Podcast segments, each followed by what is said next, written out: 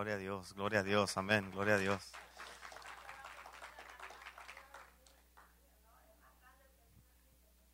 Amén, gloria a Dios. Amén, gloria a Dios. A veces el enemigo nos quiere dejar en la casa para que no vengamos cuando aquí en la casa de Dios es donde están los milagros, ¿verdad?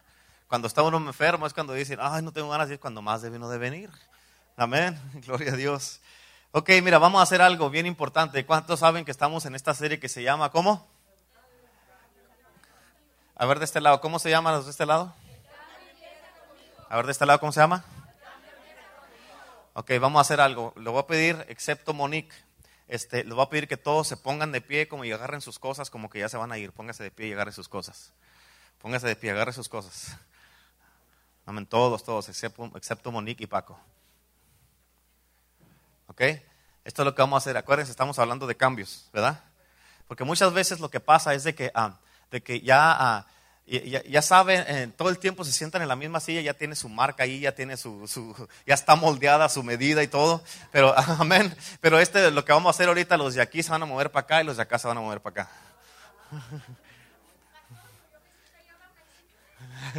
Pues siéntese en otra silla. Vamos, vamos, muévase.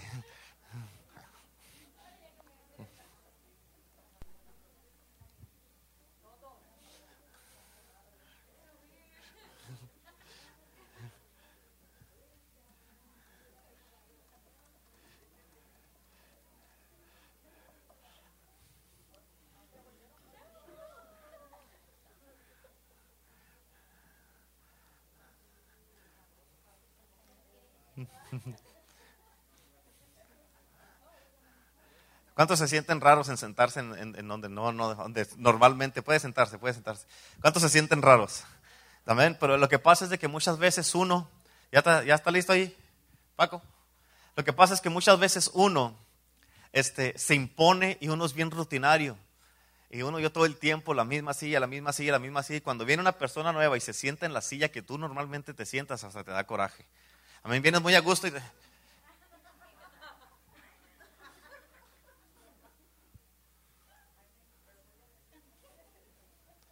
Y si se mueve la persona esa y se descuida y tú lo que haces es como que, como que no queriendo la cosa, vas y agarras sus, cosas y se las mueves a la silla enseguida para tú quedarte con tu silla. Amén. Pero ¿qué es lo que tenemos que hacer? Es, eh, el cambio empieza conmigo. El miércoles que hicimos todos, nos venimos aquí enfrente del altar, hicimos algo diferente, le ofrecimos a Dios un sacrificio de alabanza. Ahorita, yo sé que te sientes raro, ahora, antes estar normalmente volteando así para ver al pastor, ahora tienes que estar así volteando para ver al pastor. Amén. ¿Por qué? Porque el cambio empieza contigo. Amén. Ahora voy a buscar a Jasmine acá y no la voy a encontrar, va a estar de este lado. Amén. Gloria a Dios. ¿Cuánto le da un aplauso a Cristo? Amén. ¿Ustedes van a estar con los niños ahora? No, siéntense acá de este lado.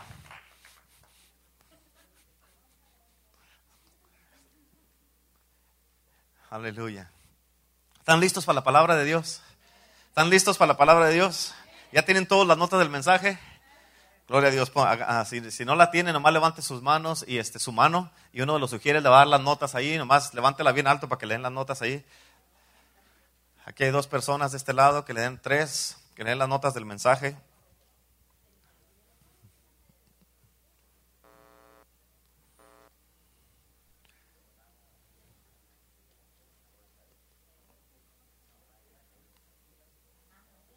Gloria a Dios. ¿Estamos listos?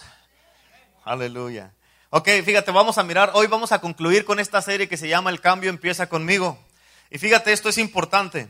Hoy vamos a mirar dos cosas que son importantes. La primera es stop and serve. Di conmigo, stop and serve. Diga, stop and serve. La segunda es que estamos comprometidos con la casa de Dios. Diga, yo estoy comprometido con la casa de Dios y en la casa de Dios. Amén.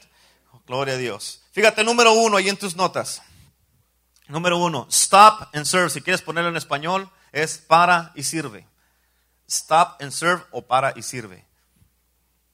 Amén.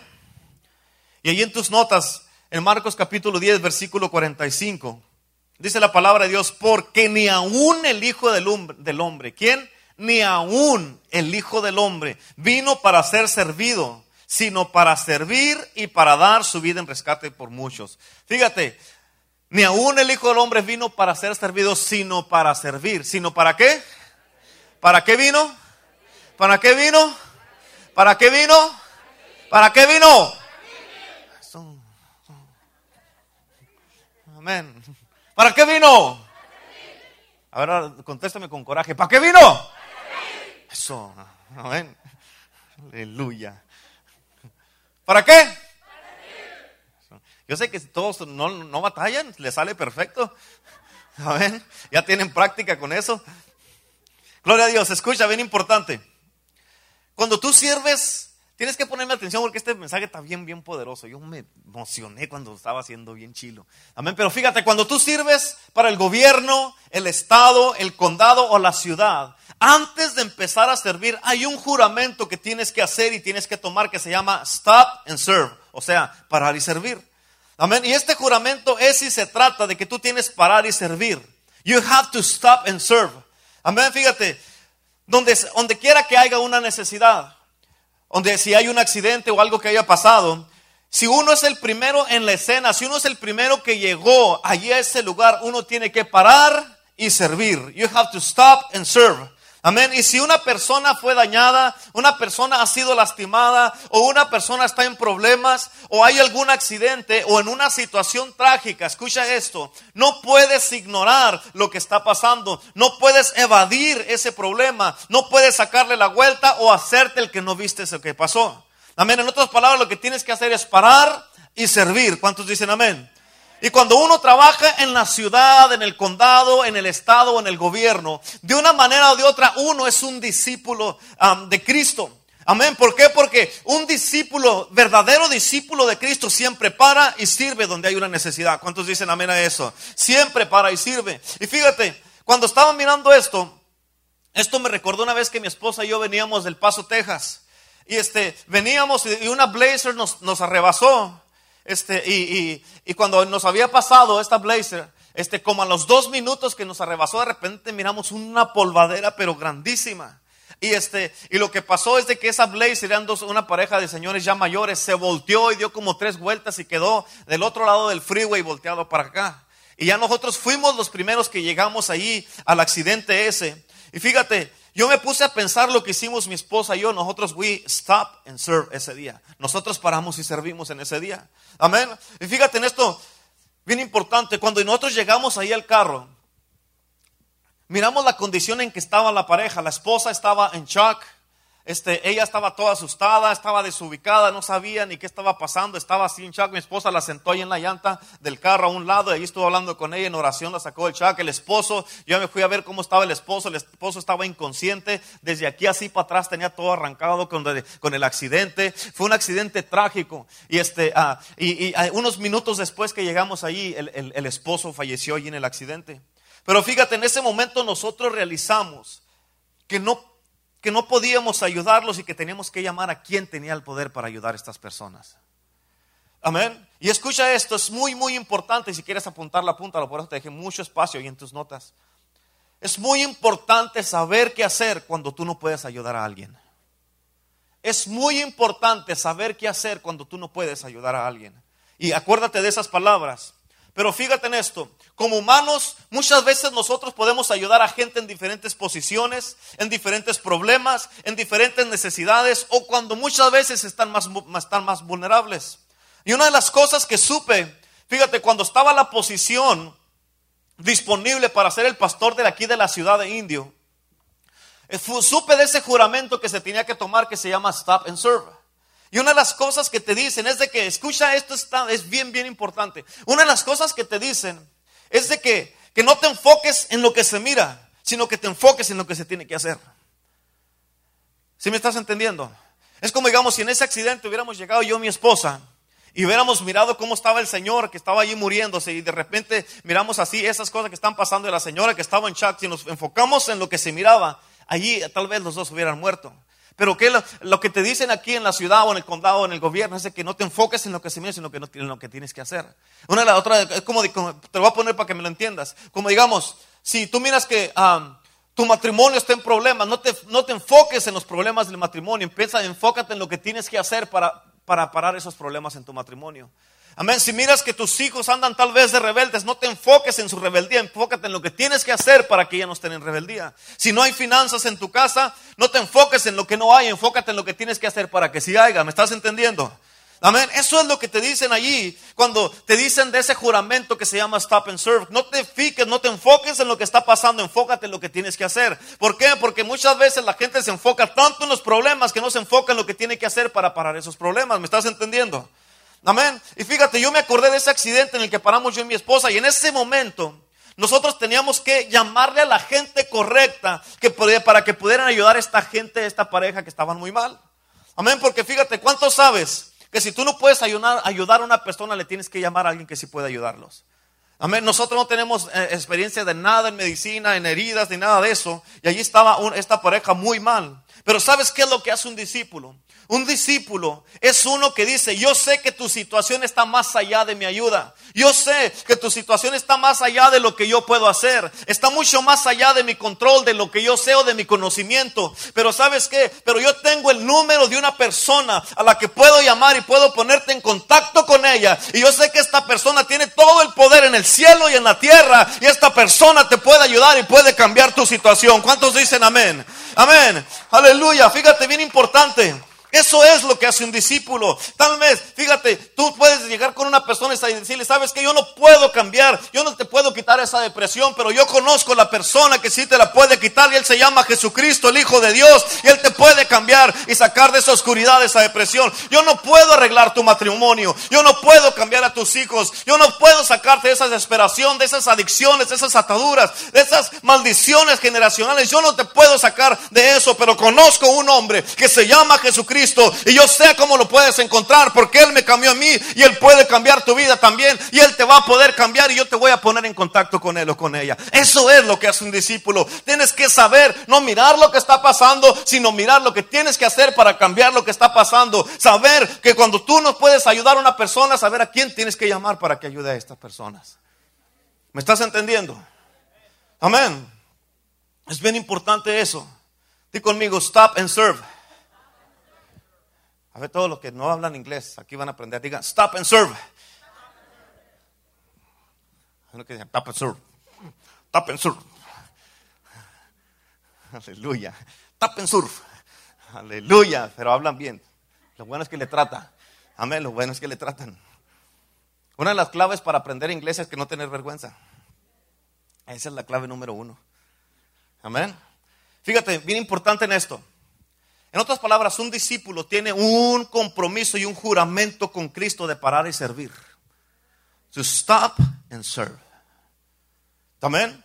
Cuando vas a la tienda y miras a una señora batallando que no puede agarrar una caja ahí arriba, stop and serve y ayúdale a la señora para que pueda agarrar la caja.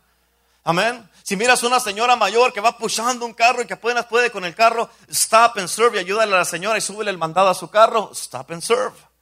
Amén. Si miras a alguien pushando un carro porque se le acabó la gasolina, stop and serve y ayúdalo a pusharlo hasta que llegue la gasolinera. Amén. En otras palabras, donde quiera que puedas hacer una diferencia, stop and serve, para y sirve. ¿Por qué? Porque eso es lo que hace un discípulo. Y fíjate, porque ahí es donde tú puedes aprovechar. Porque de tanta gente que pasa aquí, nadie se paró. ¿Por qué se paró usted? ¿Por qué? Porque yo soy un discípulo de Cristo y yo quiero hablarte de un Cristo que está vivo y que cambió mi vida y puede hacer lo mismo contigo. Aleluya. ¿Cuántos dicen amén a eso?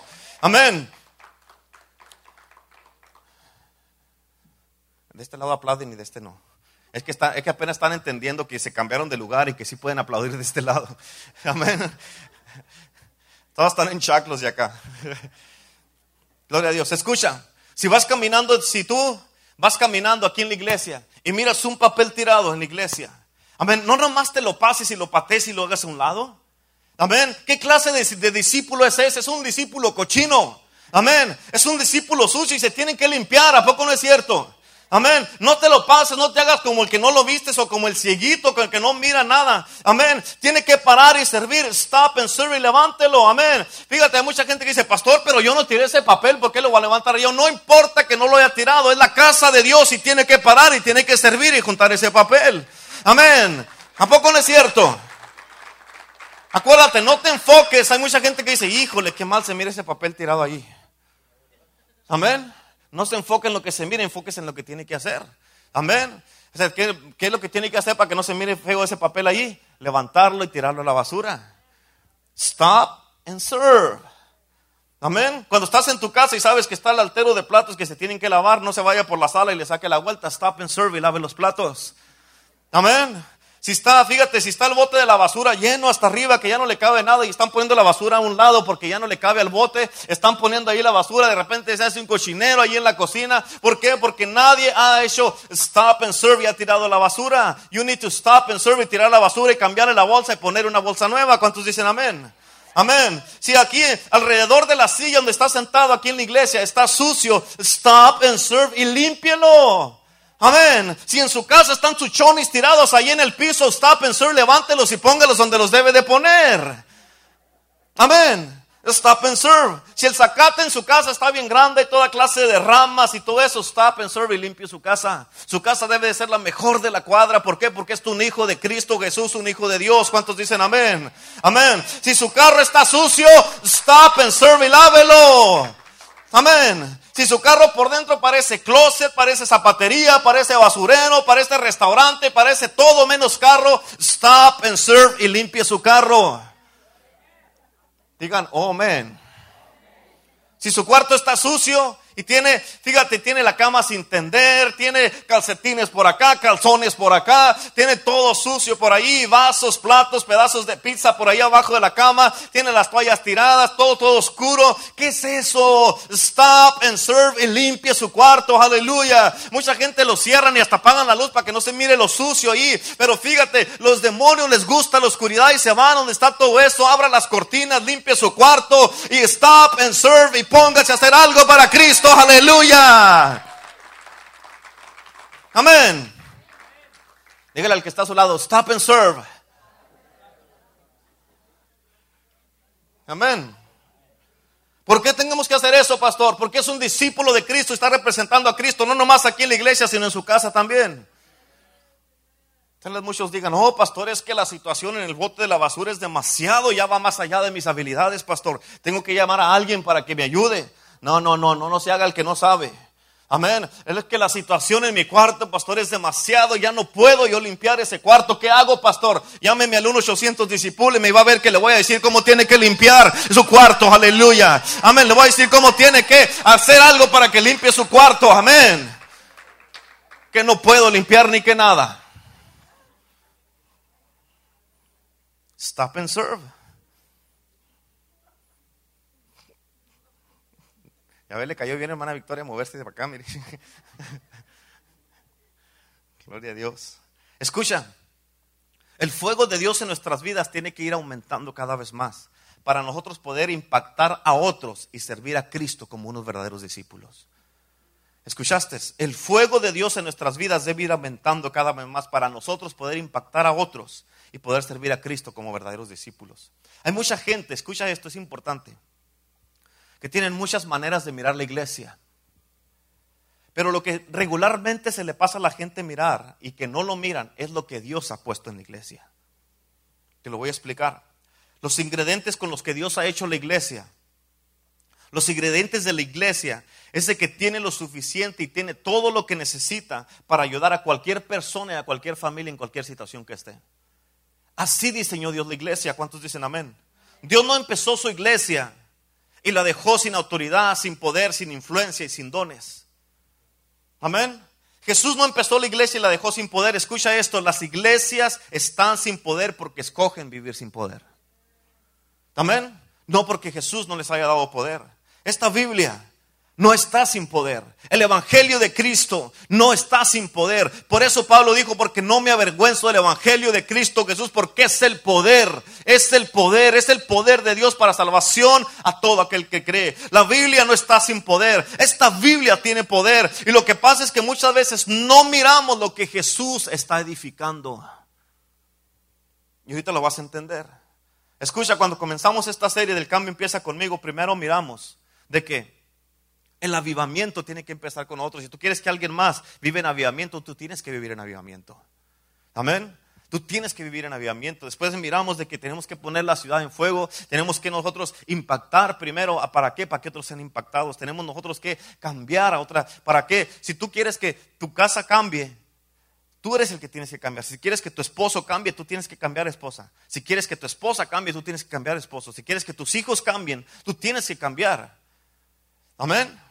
Si quieres que la iglesia cambie, tú tienes que cambiar. Y muchas veces tú te vas a dar cuenta solito, solita, que dices, mi casa está muy bien ahora. Y no es de que la casa haya cambiado, es que tú hayas cambiado, pues tú cambiaste, por eso la miras diferente. Amén, la iglesia, amén, qué, suave se siente la iglesia. Hombre, Dios está aquí en la iglesia, se siente bien tremendo la casa de Dios. No es de que la iglesia haya cambiado, es que tú has cambiado. ¿Me estás entendiendo? Después, la semana pasada miramos de cómo podemos encender los corazones de otras personas, que tuvo poderoso ese mensaje. ¿Cuántos se gozaron el domingo pasado? Estuvo bien tremendo, miramos la presencia, la gloria de Dios, pero nosotros tenemos que encender nuestros corazones para poder encender los corazones de otros. Amén. Y ahora estamos mirando como que tenemos que parar y servir.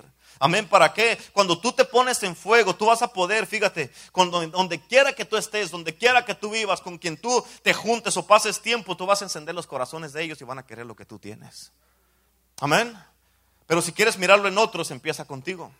¿Cuántos dicen amén? Número dos, ahí en tus notas. Yo estoy comprometido con la casa de Dios. Yo estoy comprometido con la casa de Dios. Amén. Y ya después de esa escritura te dejé mucho espacio para que tomes muchas notas. Escucha, esto es importante. Mateo 16, versículo 18 dice, y yo también te digo que tú eres Monique, que tú eres Manuel Guzmán, que tú eres Jazmín, que tú eres Sam, que tú eres Dulce, que tú eres ah, Ashley. Yo también te digo que tú eres Verónica, que tú eres Claudia, que tú eres Paco, que tú eres Jaime. Yo también te digo que tú eres Pedro y sobre esta roca edificaré mi iglesia. ¿Cuántos dicen amén? Y las puertas del Hades, o sea, del infierno, no prevalecerán contra ella. Fíjate algo interesante aquí. Fíjate, y sobre esta roca edificaré, no dice, y sobre esta roca edifiqué edificaré. Quiere decir que está en edificación, está en proceso de construcción la iglesia. ¿Cuántos dicen amén a eso?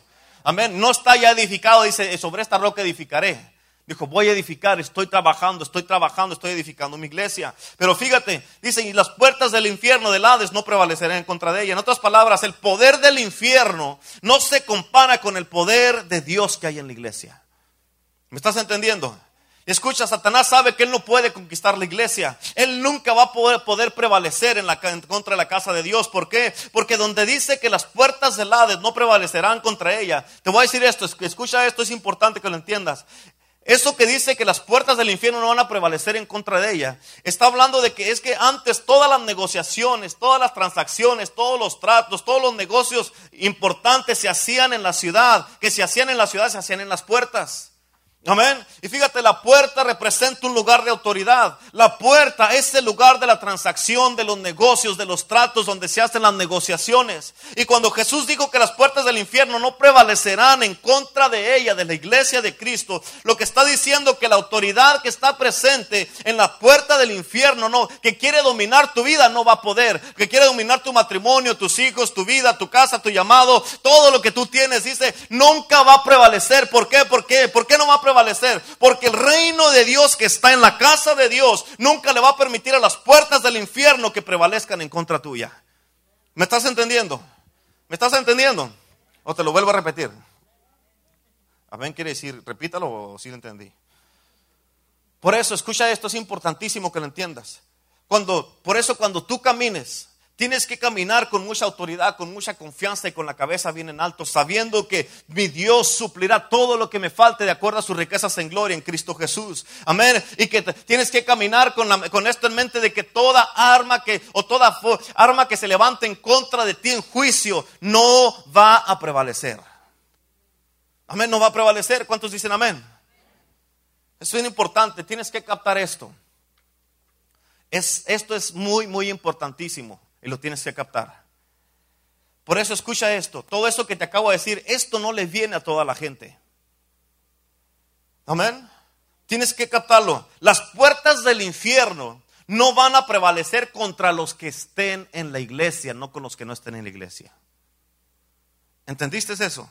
Las puertas de la iglesia no van perdón, del infierno no van a prevalecer con los que estén en la iglesia, no con los que no estén en la iglesia. Por eso es que muchos pueden ir a la iglesia, pero no estar en la iglesia. ¿Sabías tú eso? Que muchos pueden, tú puedes ir a la iglesia, pero no estar en la iglesia. Pastor, pues si estoy aquí, sí puedes estar aquí, pero tu mente está en otro lado. Estás pensando cómo pagar los biles, qué vas a hacer mañana, qué vas a ir a comer, qué vas a hacer aquí, qué vas a hacer allá, lo que tienes que hacer. O sea, tu mente está en todos lados menos aquí. Aquí estás físicamente, pero en tu mente estás en otro lado. ¿Me estás entendiendo? Porque fíjate, tienes que entender eso. Cuando tú entiendes la revelación de la iglesia y de lo que Cristo Jesús está edificando, como dice la escritura esta, y que tú entiendes que contra ella no prevalecerán las puertas del infierno, Amén. Tú entiendes que cuando tu corazón, en tu corazón, tú te comprometes con la iglesia de Dios, esto quiere decir que Dios también se compromete contigo para no dejar que el diablo prevalezca en tu contra. Amén. Y por eso tienes que estar en la iglesia, tienes que ser parte de la iglesia y tienes que estar conectado en la iglesia. Por eso es que muchos van y vienen a las iglesias y tienen un desastre y tienen muchos dramas en sus vidas. ¿Por qué? Porque fíjate, por eso tú tienes que preguntarte a ti mismo, a ti misma, pregúntate, ¿estoy comprometido con Dios? ¿Estoy comprometido con su iglesia? ¿Estoy yo comprometido y eh, bien metido con la familia de Dios? Tienes que preguntarte tú y hacerte esas preguntas. Escucha, Jesús dijo, estoy edificando mi iglesia. Edificaré mi iglesia y las puertas del infierno no prevalecerán en contra de ella. Pero fíjate, eso quiere decir que cuando tú estás en la iglesia y estás comprometido a la iglesia, estás conectado a la iglesia, conectado con los hermanos, conectado con tus pastores y conectado con Dios, eso quiere decir que todo lo que la iglesia es, todo lo que, fíjate, la iglesia tiene y todo lo que Dios le va a dar a la iglesia, eso también va a ser para ti, tú lo puedes recibir. ¿Sí me estás entendiendo? Amén. En otras palabras, a ti también se van a inclinar las bendiciones que están en la iglesia. Pero tienes que entender esto. Esto no quiere decir que Satanás no va a venir en contra tuya o que no te va a atacar. Pero la Biblia sí dice que ninguna arma que se le forje en contra de ti va a prosperar. Puede el enemigo venir en contra tuya, pero no quiere decir que el enemigo va a prosperar. ¿Por qué? Porque tú estás plantado en la casa de Dios. Y eso lo que quiere decir es que una alma, una, una arma se forje o se forme en contra tuya. O algo que pruebe tu fe. Pero si estás bien metido a la casa de Dios, estás bien comprometido con Dios, ninguna de esos dramas va a prevalecer en tu contra. Amén. Ninguna de esas cosas. Y fíjate, cuando tú estás bien plantado en la casa de Dios, cuando estás bien metido a la casa de Dios, lo como dice en el Salmo 92, pero tienes que entender eso, cuando tú haces esas cosas, tú con confianza vas a poder decirle al enemigo, sorry enemigo, sorry Satanás, yo sí estoy bien plantado en la casa de Dios y ninguna de tus armas va a prevalecer en contra mía porque Dios te ha prometido que tú no vas a prevalecer en contra de mí, pero tienes que estar en la casa de Dios. ¿Cuántos dicen amén? Escucha esto.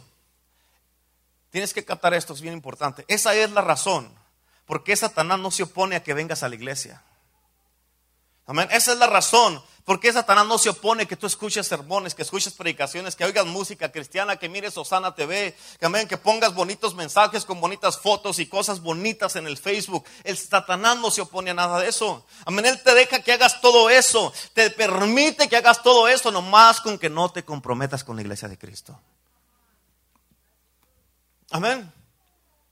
Él te deja que hagas todo eso. Amén. En otras palabras, Satanás te dice, haz todo eso. Está perfecto, hazlo todo. Pon buenos mensajes, pon... Y no me lo tomes, tomes a mal, yo también pongo buenos mensajes, yo también pongo fotografía, no te lo estoy diciendo por ti. Pero ¿sabes qué? Te estoy diciendo algo. Es de que Satanás te va a decir, haz todo eso, escucha sermones, escucha música cristiana, nomás no te comprometas con la casa de Dios. Amén. El enemigo hasta te recuerda, hey, hoy es día de iglesia, no se te olvide, tienes que ir, es domingo. Se dice el miércoles, acuérdate, tienes que ir a la iglesia. Amén. El enemigo te deja que te goces en las alabanzas, que goces, que brinques, que hables en lengua, que, que eh, corras en la iglesia, que grites gloria a Dios, que grites aleluya, que te goces con la predicación, que te rías, que digas el pastor es funny. Amén. Que digas, oh, el pastor es cool, es, a cool pastor. Amén. Que, te, que digas el pastor está ungido, predica bien perrón, este pastor predica bien suave, pero que nomás te deja que hagas eso, pero no te comprometas con la casa de Dios. Amén. ¿Por qué? Te voy a decir esto y tienes que captarlo y si lo quieres apuntar, apúntalo. Porque Satanás sabe que cuando tú te comprometes a la iglesia de Dios, Él sabe que tú vas a empezar a edificar lo que Jesús está edificando. Y que cuando tú edificas lo que Jesús está edificando, Jesús va a empezar a edificar lo que tú estás edificando. ¿Me estás entendiendo? Te lo voy a repetir. escucha, Satanás sabe que cuando tú te comprometes a la casa de Dios, él sabe que tú vas a empezar a edificar lo que Jesús está edificando y eso no quiere que tú hagas. Porque cuando tú edificas lo que Jesús está edificando, Jesús va a empezar a edificar lo que tú estás edificando. ¿Sí me entiendes? ¿Sí me estás entendiendo? Te lo voy a decir una vez más. Satanás sabe que cuando tú te comprometes a la iglesia de Dios, o sea, tú estás comprometido a la casa de Dios, estás sirviendo en la casa de Dios, estás invirtiendo en la casa de Dios, estás viniendo, eres fiel a la casa de Dios. Él sabe que si tú te comprometes a la casa de Dios, amén, Él sabe que tú vas a empezar a edificar lo que Jesús está edificando. ¿Qué es lo que Jesús está edificando? Sobre esta roca edificaré mi iglesia, dice la palabra. Amén. Lo que Él está edificando, que está edificando un reino, un pueblo que le alaba. Está preparando una iglesia para cuando Él venga, sea el tiempo de venir, llevársela al cielo. Está edificando hombres y mujeres, familias, hombres que establecemos el reino de Dios, que establecemos su presencia, que traemos el cielo a la tierra. Que Él sabe que cuando tú empiezas a edificar lo que Él está edificando, y cuando tú haces eso, edificas lo que Él está edificando, que es iglesia, entonces Jesús va a empezar a edificar lo que tú estés edificando. ¿Sí me entendiste? ¿Qué es lo que tú estás edificando personalmente como pareja, en tu familia o personalmente? Cuando tú edifiques lo que Dios está edificando, Dios va a edificar lo que tú estés edificando. Por eso Jesús dijo, en los negocios de mi Padre me es necesario estar. Amén. Y por eso cuando tú, escucha esto, por eso cuando tú nomás te enfocas en tus negocios, Jesús nada más se enfoca en sus negocios. Amén. Señor, ayúdame aquí, tú no me estás ayudando, mira, estos son los negocios que yo quiero. Dice, tú tienes que estar en los negocios de mi padre para yo poder estar en los tuyos. ¿Quieres que te vaya bien en un negocio? ¿Quieres que te vaya bien en unos planes que tú tienes, en algo que quieres hacer? Ayuda, eh, tienes que estar comprometido en la casa de Dios, en los negocios de tu padre, para que Él empiece a edificar lo que tú estás edificando. Muchos no se han dado cuenta, pero como no están comprometidos con Dios en la casa de Dios, lo que Cristo está edificando, Cristo no está edificando lo que ellos están edificando. Amén. Me gusta cuando están callados así. Están, híjole, ya estuvo que vamos a tener que comprometer en la iglesia. O tener que ayudar. Con razón no me han salido bien las cosas. Este pastor se pasó ahora sí. No me va a quedar otras, no me gusta hacer ujier, pero voy a tener que ayudar.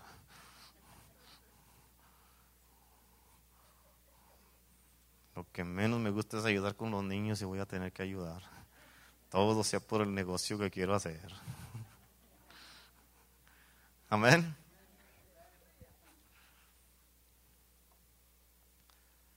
¿Cuántos dicen amén? Escucha siempre. Te voy a decir esto, es importantísimo que lo captes. Siempre la batalla de la gente es esta.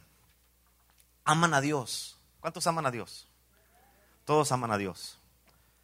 Pero no quieren ser parte de su iglesia. Y esa es la razón por qué las puertas del infierno siguen prevaleciendo en sus vidas. ¿Me estás entendiendo? Y fíjate, ser parte de la iglesia no es nomás venir a la iglesia, es edificar junto con Cristo lo que Él está edificando. Amén. La Biblia dice, es bien clara la Biblia que dice de esta manera, dice que aún el enemigo va a la iglesia. Es más fiel que ustedes a veces. Pero el que él venga a la iglesia no quiere decir que es parte de lo que Dios está edificando. Amén. Por eso hay gente que puede venir a la iglesia. Pero venir a la iglesia es una cosa y edificar lo que Cristo está edificando es otra cosa. Mucha gente aman el arca. El arca de Dios, uy, a mí me gusta el arca de Dios, yo quiero ser parte de esa arca que se mueve rico, la presencia de Dios está moviéndose ahí en la iglesia, pero no se quieren meter a ella. Las gusta mirar, ay, esa iglesia está bien suave, esa arca está bonita. No, ¿por qué no se quieren meter a ella? ¿Por qué? Porque muchas veces el arca huele. Amén.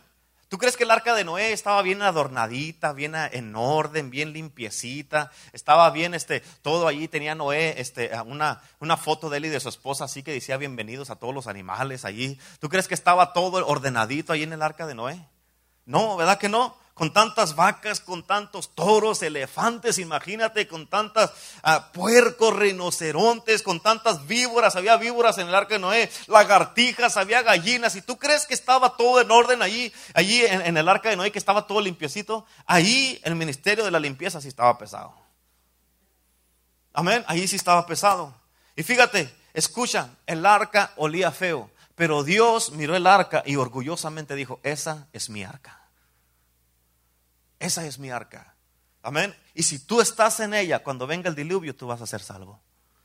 Es lo mismo en la casa de Dios. Muchas veces la iglesia de Cristo huele a pecado, huele a mentiras, huele a odio, huele a chismes, huele a divisiones. Muchas veces la iglesia de Cristo huele a muchas imperfecciones. ¿Cuántos dicen amén? Aquí no hay rinocerontes, no hay elefantes, no hay vacas, pero hay hombres y mujeres que Dios metió en esta arca, que Dios metió a esta iglesia. Amén. Y sí, no somos perfectos, pero Dios mira, iglesia, el poder del evangelio y dice lo mismo que dijo del arca. Sí, esa es mi iglesia, esa es mi casa. Amén. Yo sé que no son perfectos, pero ahí están. Yo sé que no son perfectos, pero están tratando de hacer lo mejor que ustedes. Están tratando de ayudarme ¿A qué? A edificar mi iglesia, que la que yo quiero edificar. ¿Cuántos dicen amén? Así es que no se te suba la cabeza pensando que tú eres mejor que otras personas, porque Dios sabe exactamente de dónde nos sacó a todos.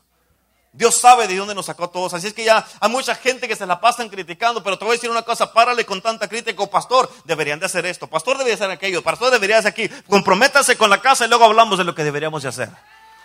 Amén. Comprométase con la casa de Cristo y luego hablamos de lo que teníamos que hacer. Amén. Hay muchos que dicen, no, yo no me voy a comprometer con la iglesia. Yo no me quiero comprometer en la casa de Dios. Yo no quiero tener ningún compromiso en la iglesia, porque la iglesia está lleno de puros hipócritas. Yeah. Eso no te lo reveló carne ni sangre. Como dice la escritura. Y sabes que sí está llena de hipócritas. Sí está llena de gente quebrantada, de gente perdida, de gente de, los malos, de lo peor, de pecadores, de infieles, de mentirosos. Y sí, todos estamos aquí. Sí es cierto lo que estás diciendo, todos estos estamos aquí. Y de eso está llena la iglesia. Pero escucha, el hecho que la gente no quiera ser parte de lo que Cristo está edificando es porque ellos son peores, igual o peores que uno. Amén. ¿Y por qué? Porque se necesita un hipócrita para conocer a otro. Amén. Así que la gente que te juzguen, la gente que nos juzguen y que digan, por la hipócrita, sí, ¿cómo sabes tú? Es que eres igual que yo o peor que yo, por eso te das cuenta que soy así. Así que cuando alguien quiera venir a criticarlo, dígale, tú eres igual o peor que yo. Yo de perdida estoy tratándole y estoy sirviendo a la casa de Dios. Estoy yendo a la casa de Dios. De perdida estoy allí tratando de cambiar. De perdida estoy tratando de ser diferente. De perdida estoy tratando que me digas aleluya, que muy perfecto, no que muy cristiano, pero estoy tratándole. ¿Y tú qué estás haciendo? Amén. Aleluya. Amén.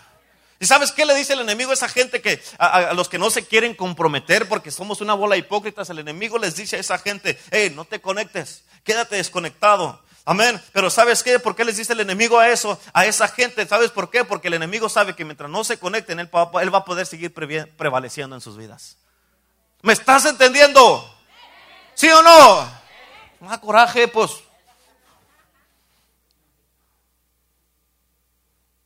Amén.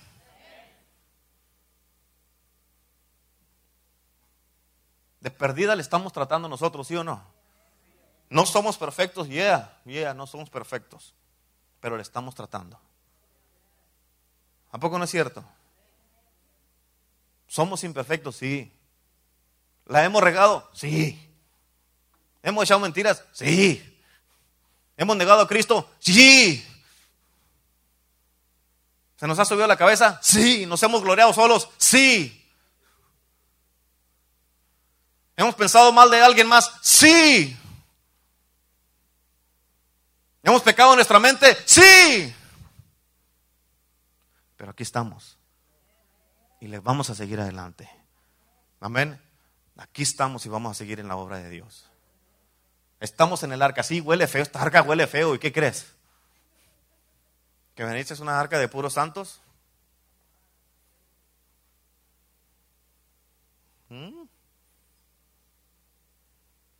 Escucha esto, para que las puertas del infierno no prevalezcan en contra tuya, tienes que estar en la iglesia. Tienes que estar conectado a la iglesia, tienes que estar comprometido con Dios y tienes que parar de jugar con Dios y parar de jugar al cristiano. Por eso escucha, esto es muy importante. No puedes estar bien comprometido con Dios y no estar comprometido con tu esposo o tu esposa. No puedes decir, hoy, hoy Dios, mira, mm, mm, aquí, Él me tiene y yo lo tengo. ¿Sí o no, my God? Mi Lord, ¿a poco no? Hasta hablan en inglés. Me and me Jesus. Y no le hablan a su esposa o a su esposo en la casa.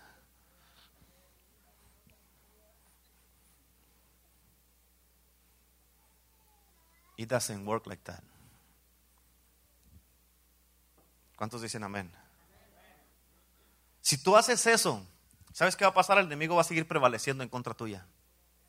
Por eso existe el dicho que dice, familias sanas, iglesias sanas. ¿Verdad que no dice iglesias sanas, familias sanas?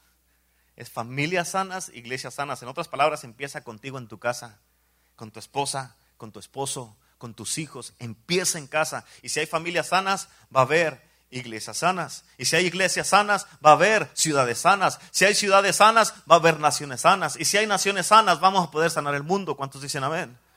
Amén. Pero todo se centra y empieza contigo en tu casa. Es que yo soy así porque en la iglesia no me han enseñado, no estoy creciendo en la casa. Crezca en la suya. Crezca en la suya, allí tiene la Biblia todos los días, 24 horas, 7 días a la semana. Crezca y conéctese con Dios en su casa. Amén. Conéctese ahí. Es que no estoy creciendo, pues es que no lee la Biblia, es que no ora. La palabra aquí está. La presencia aquí está, la gloria aquí está. Amén. Dice, la palabra de Dios no dice, dice que cuando tú te metas, dice que cuando te metes al lugar secreto, que cierres la puerta en tu casa, en tu cuarto. No dice en la iglesia. Amén.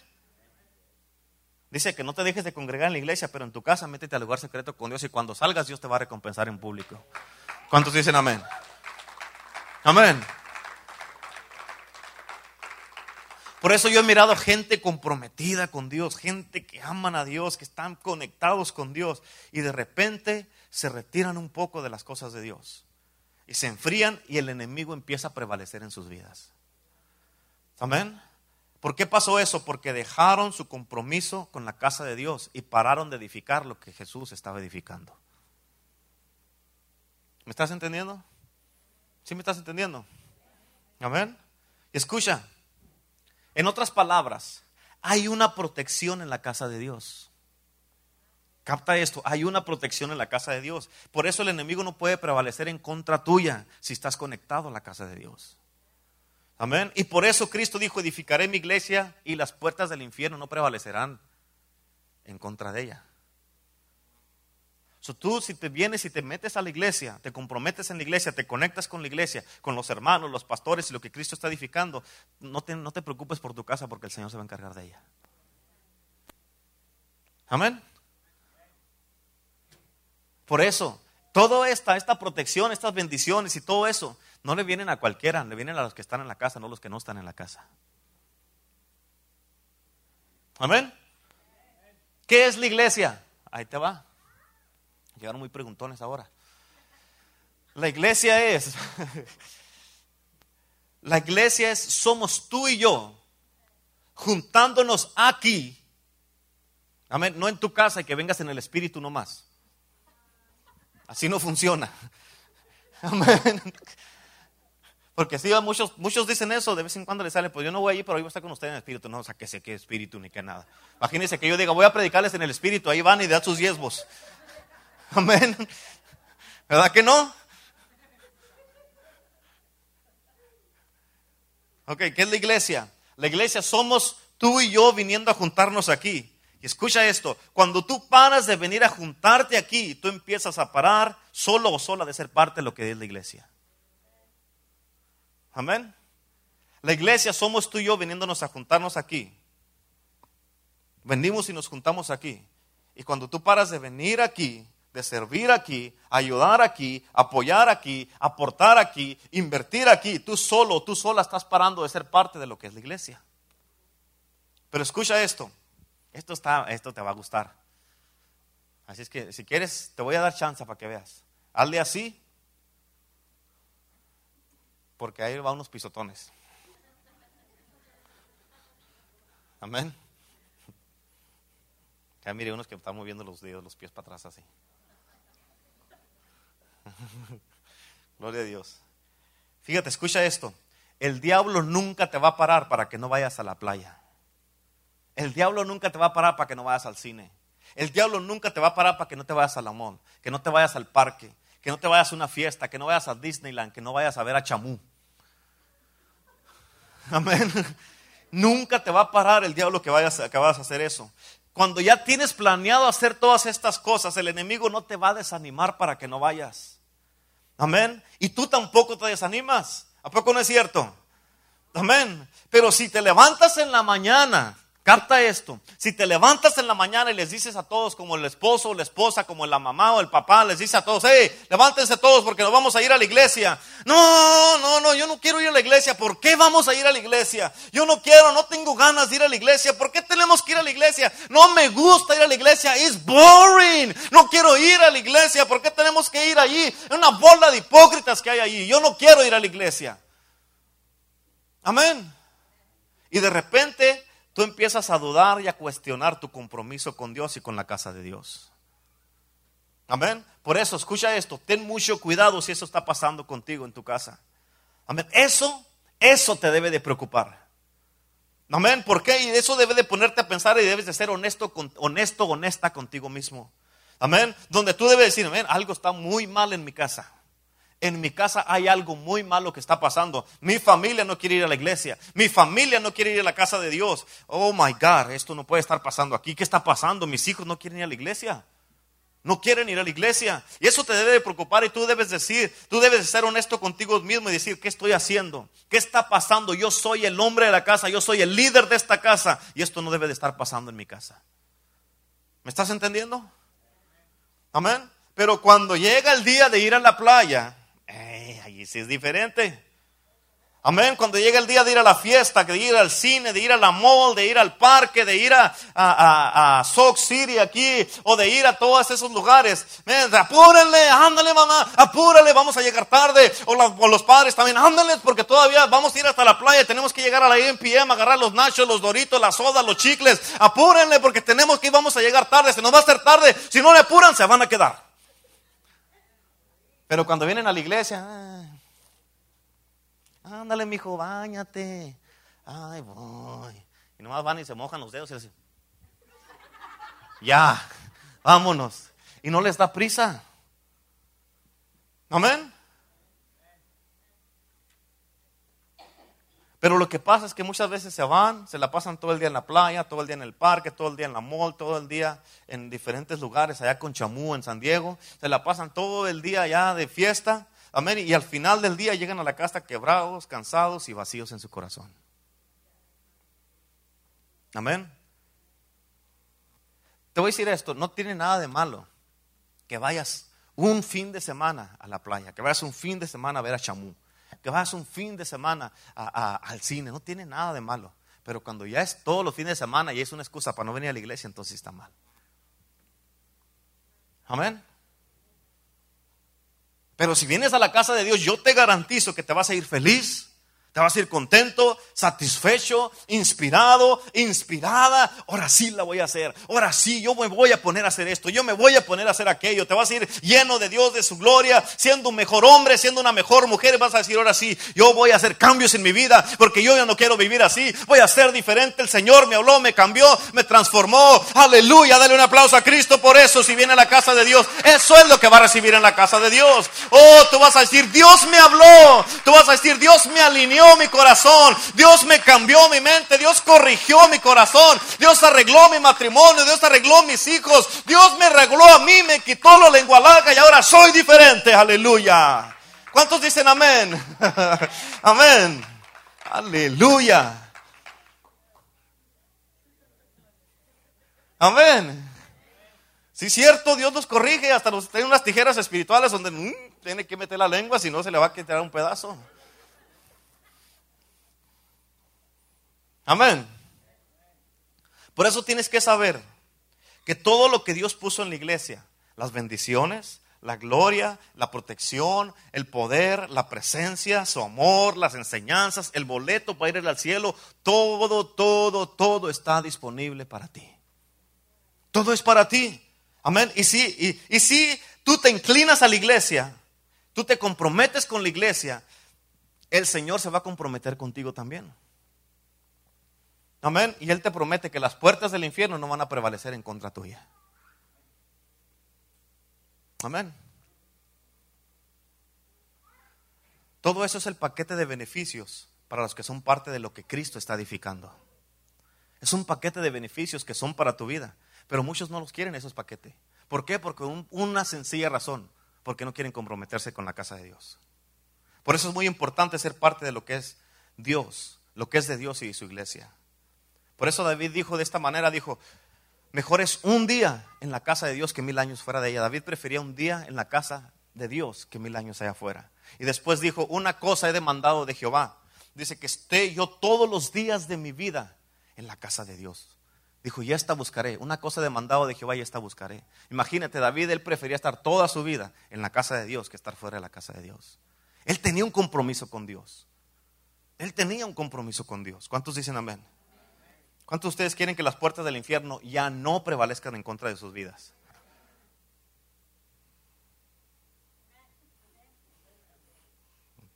Yo no quiero. Si usted quiere, pues que prevalezcan en su contra. ¿Y amén? Voy a terminar ya con esto.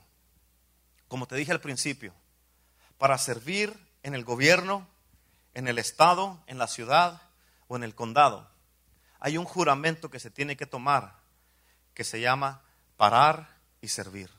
Que quiere decir que tú vas a servir donde sea, como sea y a la hora que sea. Amén. Y Dios te está invitando en el día de hoy a que seas parte tú de lo que Él está edificando, que es su iglesia. Porque Él también quiere ser parte de lo que tú estás edificando. Tal vez es tu vida, tu matrimonio, tus hijos, tu carrera, tus finanzas, tu llamado. Dios quiere ser parte de eso para que te vaya bien en la vida para que te vaya bien en todas las áreas de tu vida. Amén. Pero Él quiere que tú también hagas un juramento con Él y delante de Él en este día. Y fíjate, y como la serie se llama El cambio empieza conmigo, este no es un juramento familiar, es un juramento personal que tú tienes que tomar delante de Dios. Y este juramento es para la casa de Dios donde tú te estás comprometiendo con la casa de Dios, tú dices, yo la voy a apoyar la casa de Dios, yo voy a ser parte de la casa de Dios, yo voy a ayudar a edificar la casa de Dios, yo voy a ayudar para que la visión se cumpla en esta casa, yo voy a invertir en la casa de Dios, yo voy a dar para la casa de Dios, yo voy a cuidar la casa de Dios, yo voy a defender la casa de Dios, la voy a defender con mi propia vida si es necesario. Y yo serviré a Dios al servir en la casa de Dios. Amén. Escucha, si tú te comprometes con lo que Él está edificando, Dios se va a comprometer con lo que tú estés edificando. Es bien sencillo. Yo te voy a decir una cosa bien importante. El día que yo hice un compromiso con Dios, ese compromiso que yo hice con Él fue de por vida. Fue de por vida. Fue en el año 1996 cuando yo me entregué a Cristo. Mira, todavía, ya, mero, ya tengo 17 años y todo el tiempo ha sido de por vida. Y nunca ha sido una opción no ir a la casa de Dios. Es más, se me hace que si he faltado en 17 años una o dos veces a la iglesia ha sido mucho. En 17 años. ¿Me estás entendiendo? ¿Por qué? Porque yo me comprometí con Dios y lo que Él está edificando, que es su iglesia, y Él está comprometido conmigo, está edificando lo que yo estoy edificando. Hay una protección, una cobertura divina en mi vida y en la de mi esposa. ¿Por qué? Porque estamos comprometidos con la casa de Dios. Nosotros, en los tres años que tenemos aquí eh, edificando esta iglesia, nunca hemos faltado un servicio. Cuando hemos faltado es porque o ella tiene que salir a predicar o yo he tenido que salir a predicar, pero no salimos juntos. ¿Por qué? Porque uno se tiene que quedar aquí en la iglesia. Amén. O ella va o yo voy, pero aquí estamos. Nos sientamos como nos sientan, nos estemos malos, como estemos malos, no importa cómo, aquí estamos. ¿Por qué? Porque nuestro compromiso es con Dios, con la casa de Dios. Jesús se comprometió conmigo y contigo. Él dio su vida, fue un compromiso de por vida. Y Él también quiere que tú hagas un compromiso con Él de por vida. ¿Cuántos dicen amén? ¿Cuántos están seguros de ustedes? Bien seguros. No sabe de qué ella está diciendo amén. ¿Cuántos están seguros? Amén. ¿Seguro de qué? Amén. Si no se me pasa, ¿qué crees? Si yo sí estoy poniendo atención, no como usted. ¿Cuántos están seguros? ¿Cuántos están seguros de hacer y tomar este juramento delante de Dios? Levante la mano el que esté seguro y comprometido con Dios y quiere tomar este juramento con Dios. Levante la mano, quiero ver su mano.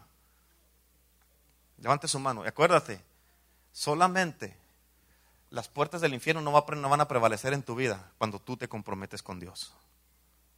De este lado todos. De este lado. Escucha esto. Ya termino con esto. El presidente de Estados Unidos, cada, cada que entra un nuevo presidente, tienen que hacer un juramento y tomar un juramento para tomar la presidencia. Y él hace un juramento con la mano en la Biblia. Con la mano en la Biblia. No sé cuántos de ustedes han mirado eso.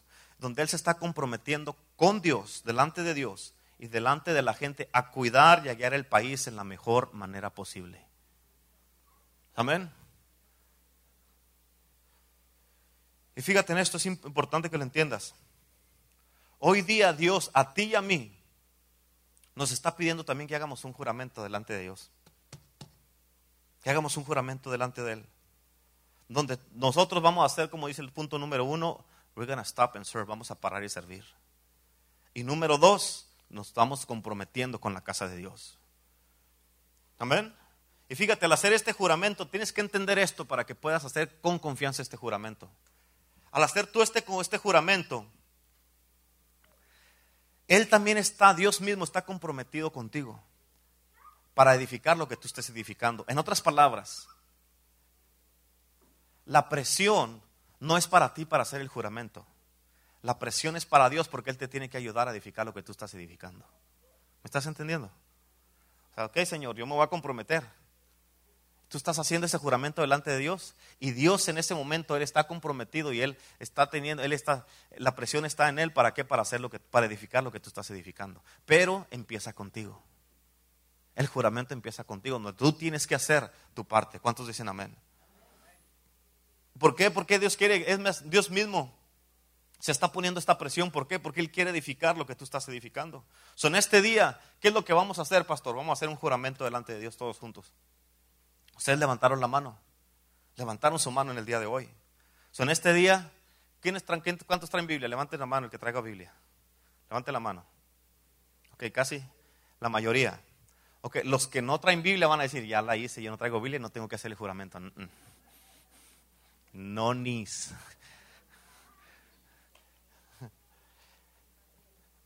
Esto es lo que vamos a hacer.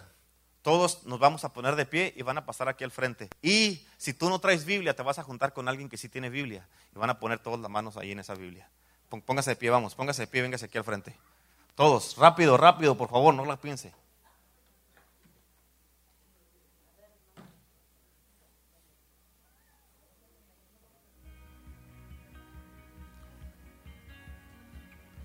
Y tráigase su Biblia, no la dije allá porque vamos con un juramento aquí. Júntese con alguien, el que no traiga Biblia, con quien sea, júntese allí con alguien. Aquí la pastora también va a venir aquí, va a tener su Biblia aquí.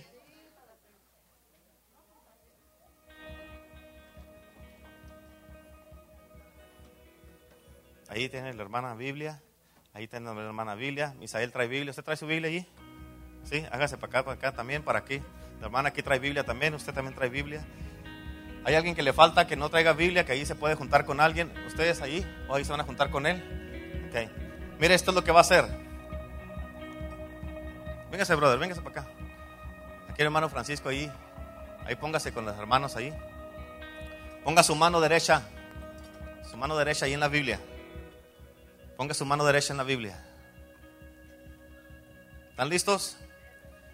Escucha lo que estás haciendo. Esto, el presidente cuando hace ese juramento, no, es un juego para él. Amén. No es de que va a decir, ah, lo voy a hacer al cabo y que con que agarre la presidencia no le hace que no cumpla. Y contigo es lo mismo. Es de que voy a hacer el juramento, al cabo no lo tengo que cumplir. En el libro de, de, Eclesiastés dice que cumplas lo que prometes. Dice, porque Dios está en el cielo y tú aquí en la tierra, no se te olvide. Amén. So, ese juramento lo estás haciendo donde tú estás diciendo, yo me estoy comprometiendo con la casa de Dios, a edificar la casa de Dios, a defender la casa de Dios, porque al yo comprometerme con Dios, Dios se compromete conmigo y Él va a edificar lo que yo estoy edificando. Amén. Imagínate qué poderoso es eso. Que Dios edifique, Dios mismo edifique lo que tú estás edificando. Eso es algo bien poderoso.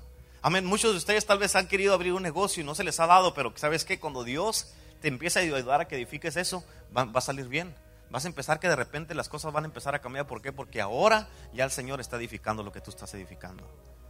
Pero ¿qué es, ¿dónde empieza? Donde tú empiezas a edificar primero lo que Él está edificando. Y aquí empieza con este juramento. Ya estamos todos listos, pongan las manos ahí en la Biblia. Y va a repetir después de mí, diga, Señor, en este momento vengo delante de ti y en este momento tomo y hago este juramento de parar y servir donde quieras, como quieras y a la hora que quieras. Y también este juramento lo estoy haciendo donde yo personalmente me estoy comprometiendo con tu iglesia para ayudarla, cuidarla, defenderla, edificarla, invertir en ella y dar en ella.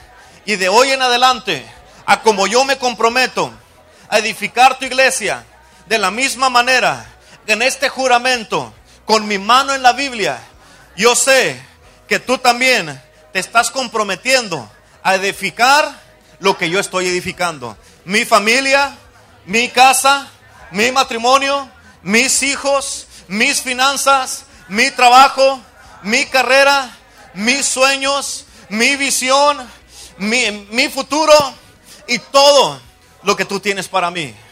En el nombre de Jesús, delante de ti, así como el presidente hace un jurado delante de millones de personas, de todas las televisoras del mundo, de la misma manera, yo hago este juramento delante de ti, aquí en tu presencia, y estoy comprometido a edificar tu casa, porque yo sé que tú edificarás la mía.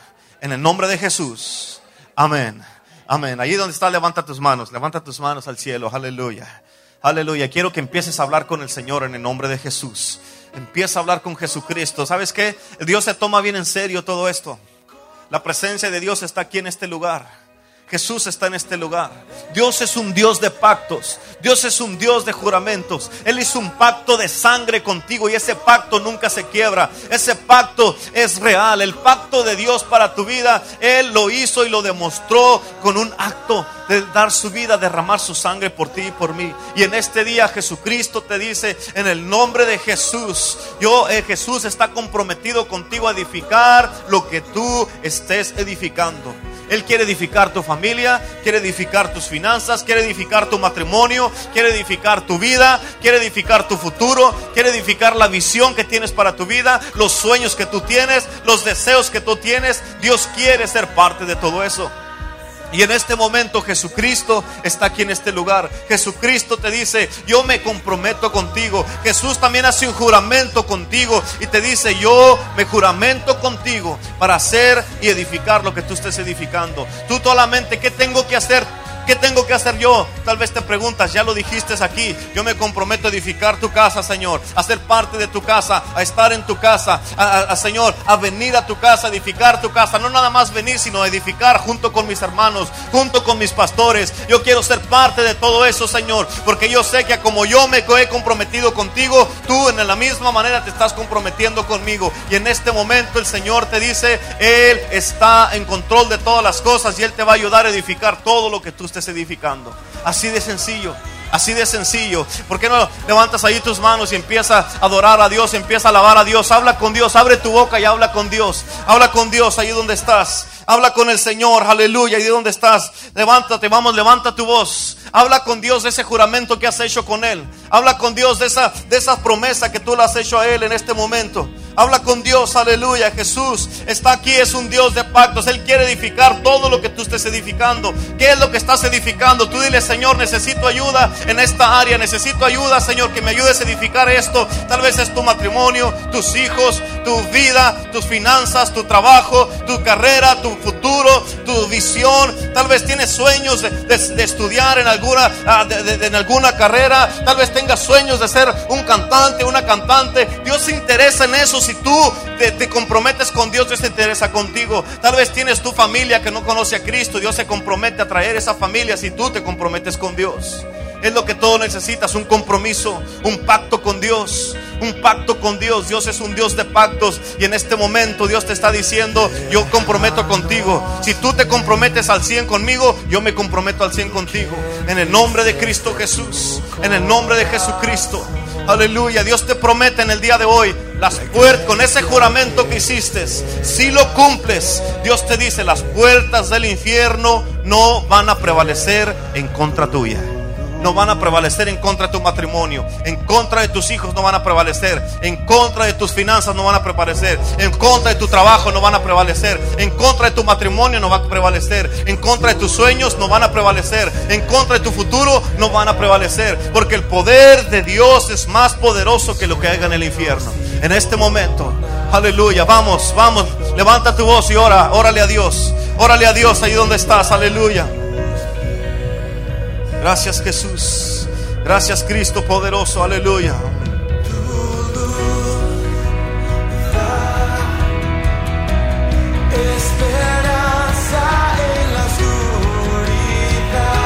Gracias Jesús. Gracias Cristo.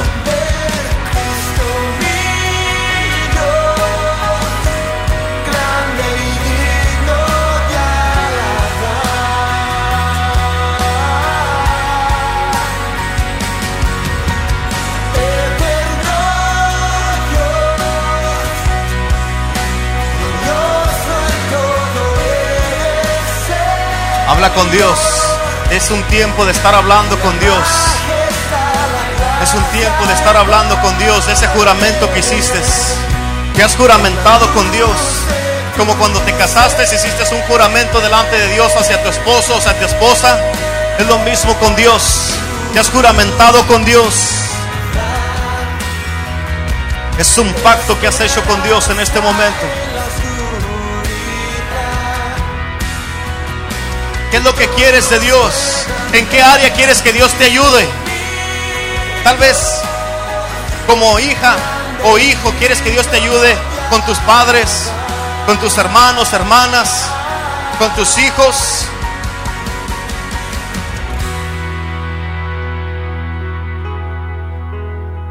¿Qué área de tu vida no ha estado funcionando como debe de funcionar? Y Dios en este momento te está diciendo, ese juramento que has tomado delante de mí, con tu mano en mi palabra, dice Dios. Yo me estoy comprometiendo, pero Dios quiere que tú le digas, ¿qué, es lo que, ¿en qué área quieres que te ayude? ¿Qué área, ¿En qué área necesitas ayuda? Dice el Señor. Tú juramentate conmigo, comprométete como te comprometiste ya, pero Dios te dice, cumple ese juramento que hiciste. Cumple ese juramento y Dios va a cumplir su palabra contigo. Tal vez alguien en tu familia no es cristiano y no quiere ir a la iglesia, pídeselo a Dios. Tal vez tu esposa, tu esposo no viene a la iglesia y tú quisieras que vinieran. Dios te dice, cumple el juramento y yo me encargo de traerlos. Yo los edifico, yo edifico lo que ellos tú estás edificando. Cúmplelo, dice el Señor. Cumple ese juramento en este momento. De hoy en adelante, ese juramento que has hecho, hazlo Aleluya, Señor. Te alabamos tu nombre y te bendecimos, Espíritu de Dios. Con todo, Señor, con todo, con todo, con todo, me he juramentado contigo y voy a cumplir este juramento, Señor. Oh, aleluya. Gracias, Jesús. Aleluya. Te adoramos, Espíritu Santo. Te exaltamos tu nombre, tu presencia. Bendito Padre. Glorioso Rey. Exaltado eres. Aleluya. Habla con Él y dile qué áreas necesitas que te ayude. Dile qué área, qué quieres que edifique Dios en tu vida de lo que tú estás edificando. Dile, Señor, yo estoy edificando esto, ayúdame, Señor.